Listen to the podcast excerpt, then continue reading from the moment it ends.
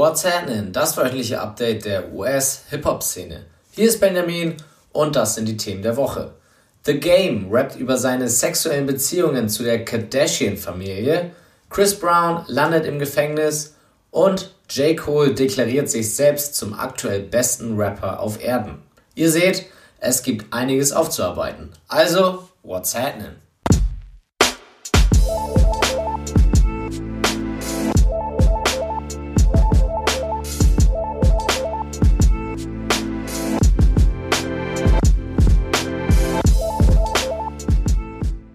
In Anbetracht der Diskussion um R. Kelly hat mich letzte Woche eine Nachricht ganz besonders zum Stutzen gebracht. Chris Brown wurde am Montag in Paris verhaftet mit dem Verdacht, eine Frau vergewaltigt zu haben. Ich glaube, nicht nur ich war da schockiert. Brown hat ja sowieso schon nicht die schönste Vergangenheit, was Frauen angeht. Man muss nur an die Beziehung mit Rihanna zurückdenken. Kurz nachdem er verhaftet wurde, wurde er aber auch schon wieder aufgrund mangelnder Beweise ohne Auflagen freigelassen und ist mittlerweile schon wieder in den USA. Die Ermittlungen gegen ihn gehen zwar trotzdem weiter, aber Chris meint, er sei unschuldig und will jetzt sogar eine Gegenklage einreichen wegen Verleumdung. Ohne ihm jetzt was Schlechtes wünschen zu wollen, aber ich war schon ein bisschen gespannt darauf, ob die Community jetzt genauso auf Chris reagiert hätte wie die letzten Wochen auf R. Kelly. Die Schlagzeile der Woche gehört wohl zu J. Cole. Der droppte am Mittwoch nämlich seinen Song Middle Child und hatte damit so ziemlich jeden Hip-Hop-Fan zum Reden gebracht. Momentan steht noch nicht fest, ob Middle Child die erste Single eines möglichen Albums ist. Angekündigt wurde aber, dass Cole an dem Nachfolger zu KOD aktuell arbeitet. Keine Ahnung wo, aber irgendwo findet er die Zeit dafür anscheinend auch noch. Gerade sind ja erst die Arbeiten zu dem Compilation-Album Revenge of the Dreamers 3 von seinem Label Dreamville zu Ende gegangen. Aber ja, das nur nebenbei. Kommen wir zurück zum Song und warum der so große Wellen geschlagen hat. Erst einmal ist der Song meiner Meinung nach ziemlich geil. Cole redet davon, dass das Rap-Game aus dem Gleichgewicht geraten ist und dass er es jetzt an sich reißen will. Er nennt sich dabei den aktuell besten Rapper, Name Drop Drake und weitere Rapper und Sneak Dist wohl Kanye West. Cole rappt, er würde niemals jemanden dissen, nur um seine Verkaufszahlen in die Höhe zu treiben oder und jetzt kommt der Kanye-Diss, um seine Schuhe zu bewerben. Das kam überraschend. Auf den zweiten Blick dann allerdings wiederum nicht so überraschend, denn Cole hat Kanye ja bekanntlich in der Vergangenheit auf False Prophets schon mal gedisst. Für Drake hatte er deutlich nettere Worte über. Er bezeichnete sich selbst und ihn nämlich als Legende. Vor ein paar Wochen chillten die beiden ja bekanntlich zusammen und das scheint ihre Freundschaft nur noch weiter zu festigen. Trotzdem stellte Cole Ansprüche an den Rap-Thron und sagte deutlich in dem Song, dass er sich selbst aktuell als den besten Rapper sieht. Und ich denke, dass man da zustimmen kann. Cole 2018 war richtig gut, viele krasse Gastfeatures von ihm und ein starkes Album mit KOD. Dagegen kann man nicht viel sagen. Und vor allem, weil Kendrick Lamar 2018 kein eigenes Album gedroppt hat, und es auch sonst eher ruhig um ihn war, sehe ich für Cole im Moment die Nase vorn, denn der hat sich halt echt Mühe gegeben. Und so einen Titel, Greatest of All Time oder den aktuell besten, muss man halt Jahr für Jahr verteidigen. Kendrick wird für mich überraschenderweise im Middle Child auch nicht von Cole erwähnt, aber ich denke, Kendrick wird sich das nicht gefallen lassen, dass sich jemand anderes aktuell als den besten Rapper bezeichnet. Ich freue mich auf jeden Fall schon auf Kendricks Antwort. Immerhin eine Reaktion von einem Rapper gab es auch auf Coles Track. Tory Lanez, der ja vor einigen Wochen schon mit seinen Rap-Künsten auf sich aufmerksam gemacht hat, verlangte erneut Respekt bzw. Anerkennung und twitterte, dass er der aktuell beste Rapper überhaupt sei und jeden im Battle besiegen würde. Alle Rapper hätten Angst gegen ihn anzutreten. Selbst Cole und Pusha T hätten sich nicht getraut. So waren seine Worte und das sind natürlich sehr große Worte von Lanes, nach seinem Battle mit Joyner Lucas im Winter hat er definitiv vielen bewiesen, dass er nicht nur gut singen kann, sondern auch ein richtig guter Rapper ist. Diese Aussagen sind dann aber wohl ein bisschen zu viel. Aber Selbstbewusstsein ist ja nichts Schlechtes. Zwar glaube ich nicht, dass Pusher oder Cole jemals einen Distrack gegen Tory machen würden, aber interessant wäre ein Battle schon, denke ich. Immerhin ein Rapper hatte aber von Torys Aussagen genug und fertigte seinen eigenen Track gegen den Kanadier an. Don Q droppte I'm not Joiner. Torys Reaktion? Er ist nicht beeindruckt und wird nicht darauf antworten. Anscheinend will Tori selbst nur die großen Fische. Ich fand Q's Track eigentlich ganz gut, besonders die Line, dass Tori wirklich in der Zukunft lebt, weil er Ende 20 ist, aber die Hairline eines 60-Jährigen hat, fand ich ganz lustig. The Game scheint momentan alles egal zu sein. Aktuell arbeitet er an seinem neuen Album Born to Rap und unter der Woche tauchte ein Clip von eben jedem Album von einem Song auf. Hier rappt Game darüber, dass Kim Kardashian ihm mal einen Blowjob gegeben hat. Ziemlich detailliert, um genau zu sein. Klar, dass das Aufmerksamkeit generiert. Vor allem auch, weil The Game und Kanye West langjährige Freunde sind. Game erklärte seine Entscheidung damit, das zu rappen, dass er ehrlich zu seinen Fans sein will. Kanye hat das anscheinend noch nicht mitbekommen, denn das letzte Mal, als jemand seine Frau mit ins Spiel brachte, Drake war das, reagierte Ye sehr aggressiv. Und damit noch nicht genug. Später im Song impliziert The Game auch noch, dass er mal was mit Kylie Jenner, Kims Stiefschwester und Travis Scotts Ehefrau, hatte. Also, wenn das ein Move ist, um Promo für sein Album zu kreieren, dann hat das definitiv was gebracht. Erfreulich zur Kenntnis genommen habe ich in den letzten Tagen, dass das Hip-Hop-Jahr 2019, was neue Projekte angeht, ganz ruhig startet und man nicht wie Ende 2018 jeden Freitag mit Alben und Tapes nur so überhäuft wird. Dementsprechend war auch diese Woche wieder sehr erfreulich. Erst veröffentlichte das Kollektiv Members Only an XXX Tentations Geburtstag am Mittwoch wohl eines der besten Compilation-Projekte der letzten Jahre. Kurze Kritik vorweg. Mir gefiel nicht so wirklich, wie präsent XXX Name in der Vermarktung des Albums war. Es schien ein wenig so, als würden sie den Hype um den toten Rammer nutzen, um nochmal extra Geld zu machen. Aber zur Musik. Für jeden Urban Music Geschmack ist hier etwas dabei. Kaum ein Song, den man skippen muss und natürlich reichlich Banger. Auch die XXX Tentacion Songs hören sich an wie richtige Songs und nicht wie zuletzt beispielsweise auch sein Album Skins wie unfertige Snippets. Große Hörempfehlung also hier. Und auch erwähnen möchte ich, dass die Members-Only-Mitglieder wohl die coolsten Rap-Namen überhaupt haben. Coolie Cut, Ratchet Roach und Flyboy Tarantino klingen einfach überragend. Aber auch das zweite Album hat mich voll überzeugt. Gemeint ist hier der für mich noch relativ unbekannte Westside Boogie mit seinem Debütalbum Everything's for Sale. Im Gegensatz zur Members Only Platte ist dieses Projekt sehr ruhig und entspannt gehalten. Kann mir das dementsprechend sehr gut vorstellen, um einen ruhigen Abend zu verbringen. Aber auch lyrisch hat Boogie einiges drauf. Da hat Eminem, der übrigens wie die anderen Feature-Gäste auch auf dem Projekt abliefert, auf jeden Fall einen interessanten Rapper mit viel Potenzial gefunden. Gerne mehr davon. Die besten Songs der beiden neuen Projekte findet ihr übrigens in der What's Happening Playlist auf Spotify. Den Link dazu gibt es auf whatshappening.de im Beitrag zu dieser Folge. Kommen wir zur Vorschau auf diesen Freitag, den 2. Februar. Und da ist überraschenderweise noch nichts für angekündigt. Aber das ist nicht schlimm. Die beiden Projekte von dieser Woche reichen auch locker noch für die nächste aus. Ich bin selten so glücklich gewesen mit neuer Musik. Zwar gibt es also diesen Freitag nichts, aber für die kommenden Wochen haben einige unserer Lieblingsrapper was angekündigt. Lil Pump wird nach unzähligen Verschiebungen sein zweites Album Harvard Dropout nun am 22. Februar droppen. Das glaube ich aber erst, wenn es dann endlich da ist.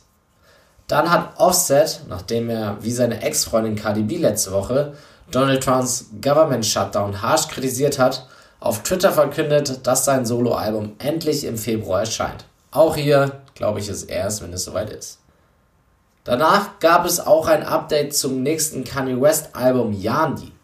Designer und Kanye Buddy Virgil Abloh hat bekannt gegeben, dass er die Musik schon gehört hat und sie richtig gut ist. Aber was soll er auch anderes sagen? Immerhin können wir daraus ziehen, dass Kanye sich momentan echt auf die Musik konzentriert. Und eine vermeintlich schlechte Nachricht zum Schluss.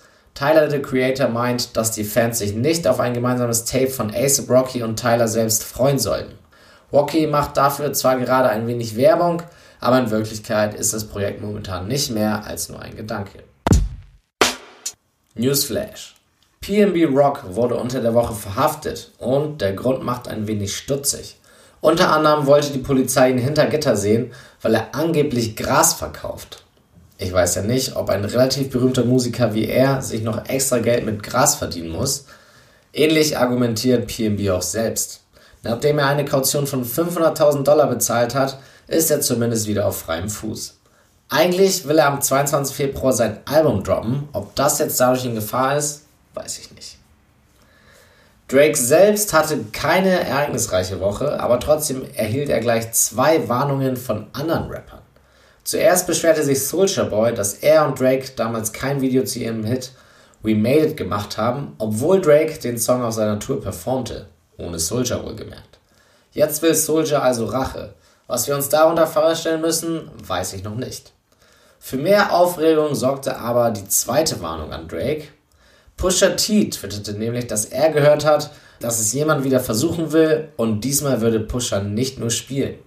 Namen wurden zwar nicht genannt, aber nach dem großen Battle von 2018 liegt eigentlich auf der Hand, dass es sich nur um Drake handeln kann. Ein kurzes Update zu R. Kelly.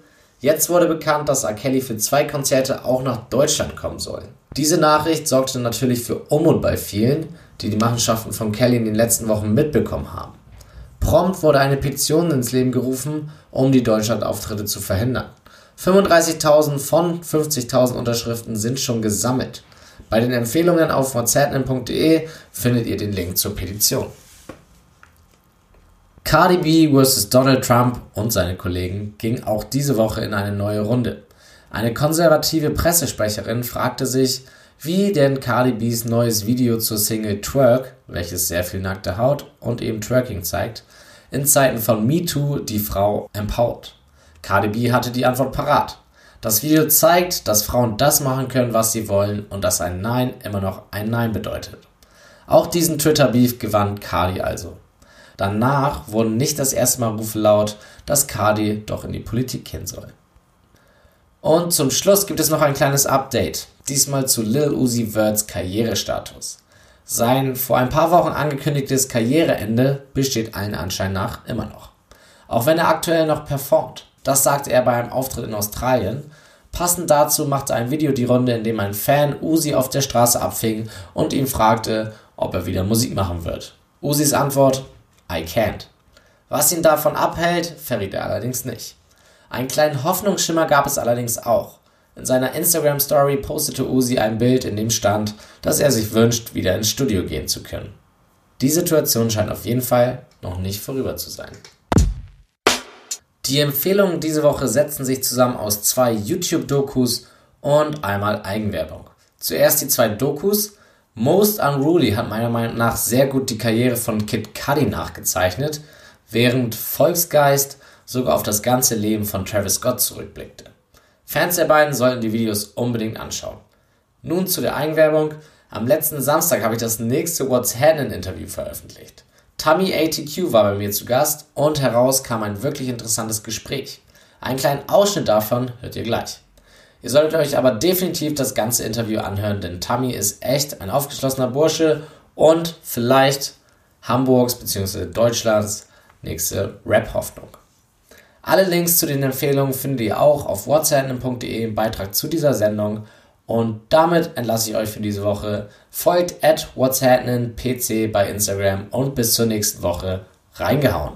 Der Moment war, glaube ich, der hat sich, glaube ich, aufgebaut über mehrere Monate sage ich mal so, oder vielleicht über tatsächlich sogar mal mehrere Jahre, weil wir halt so konstant mit Spaß daran gearbeitet haben, ohne überhaupt einen Auftritt oder einen Song aufzunehmen oder sowas, also überhaupt irgendwie eine Art von Rückmeldung oder sowas auch zu bekommen.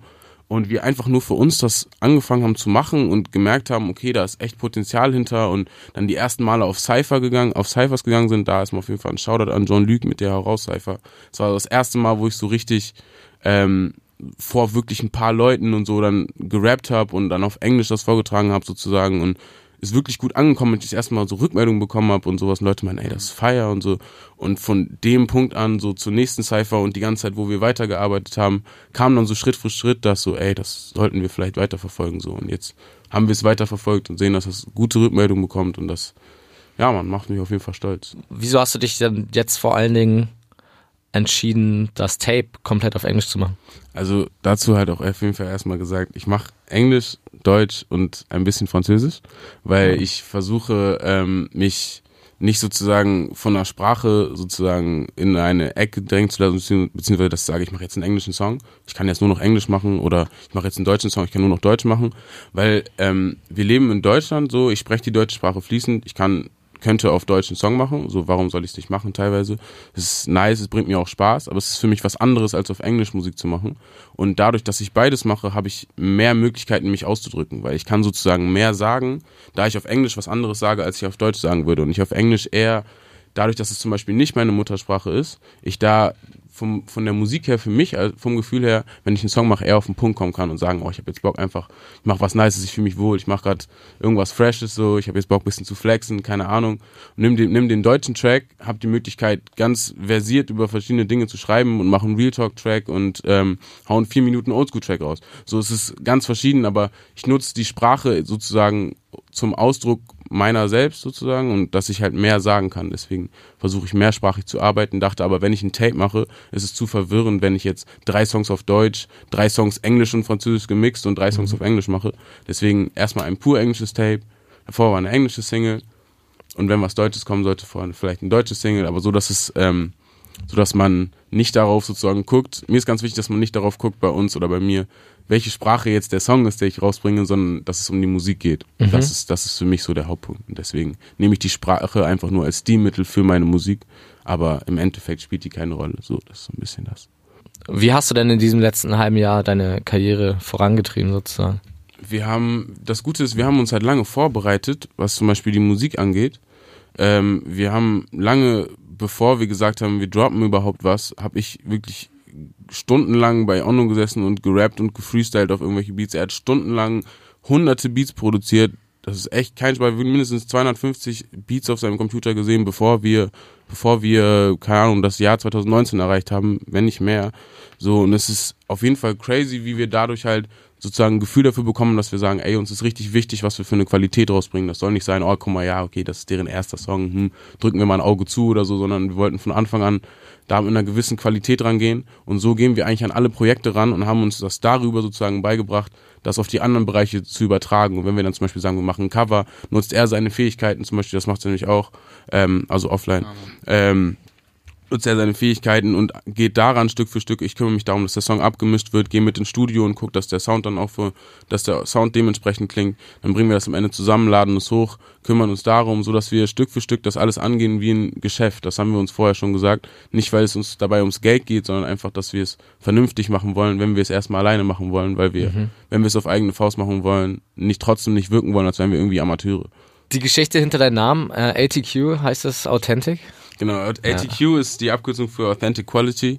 Das ist sozusagen das, was wir eigentlich auch gerade die ganze Zeit erklären. Authentic Quality ist eine authentische Qualität, die wir versuchen wiederzugeben durch unsere Musik, durch die Arbeit dahinter und durch, wenn wir zum Beispiel jetzt ein T-Shirt drucken würden für ATQ Merch, dann würden wir darauf achten, dass das T-Shirt gut produziert ist und am Ende keiner ausgenutzt wird, weil sonst könnte ich es nicht unter Authentic Quality verkaufen zum Beispiel. Mhm. Also das ist, dass wir uns das als Ansatz nehmen für alles, was wir machen, dass das erstmal der erste Schritt ist, ist es authentisch und ist es Qualität, weil wir nicht vorhaben, irgendwelche, irgendwelchen Quatsch zu erzählen, sowie ähm, irgendwas abzuliefern, was, wo wir nicht hinterstehen können. Und das ist sozusagen das, womit wir an alles rangehen. Und auf diesem Wege können wir diese, können wir eine sozusagen, wie soll ich sagen, können wir eine hohe Qualität liefern. Für uns zumindest, dass wir selber sagen, das ist meiner Meinung nach sehr gut so. Und was dann sonst zurückkommt an Meinung oder sonstiges, ist dann eine Meinung, aber ich kann damit auf jeden Fall leben, weil ich stehe dahinter so. Und das ist, glaube ich, extrem wichtig. Safe. Ist irgendwo ein Mindstate, ne? Ja, Mann, genau. ATQ ja, ist das Mindstate, ja. genau. Ähm, ich hatte mir auch die Frage notiert, wie real sind deine Texte? Haben wir auch kurz drüber geredet. Äh, sehr, sehr real, authentisch. Ist dir das wichtig? 100 Prozent. Also ich äh, habe kein Problem. Es ist nicht so, dass ich sage, so jeder, der nicht 100 Prozent ehrlich in seinen Texten ist oder so, macht scheiß Musik. Und ich würde auch nicht sagen, dass man nicht, dass ich nicht selber auch nochmal was schreiben würde, wo es vielleicht nicht erfunden, auf denen, dann würde ich jetzt nicht über Fakten oder irgendwelche Dinge reden, sondern wenn ich jetzt eine Geschichte erzähle, die zum Beispiel nicht echt ist, aber ausgedacht und die gut formuliert ist, würde ich das auf jeden Fall auf den Song packen, so wenn es nice ist und zum Thema passt, was ich halt sagen möchte, wenn es das ausdrückt, was ich sagen möchte. Aber ansonsten zu 100 Prozent sind die Texte auf jeden Fall echt, weil ich habe keinen Grund, jemandem anzulügen. Wieso? Muss gut. mich nicht größer machen oder kleiner machen, als ich bin. Also dann, dann finde ich, hat man auf jeden Fall nochmal mehr einen Grund, sich das ganze Tape anzuhören, Definitiv. weil alles, Gibt's was da ja auch hörst, einiges preis dann. Definitiv, 100 Prozent. Wenn man genau zuhört, einiges, was ich sage, ist auf jeden Fall sehr, sehr deep. Einiges ist eher witzig gemeint, manches ist tot ernst. und ähm, ich weiß nicht, also alles, was man hört, ist auf jeden Fall ein Teil von mir. Und ähm, genau, und könnte, ich könnte dir jede Line erklären.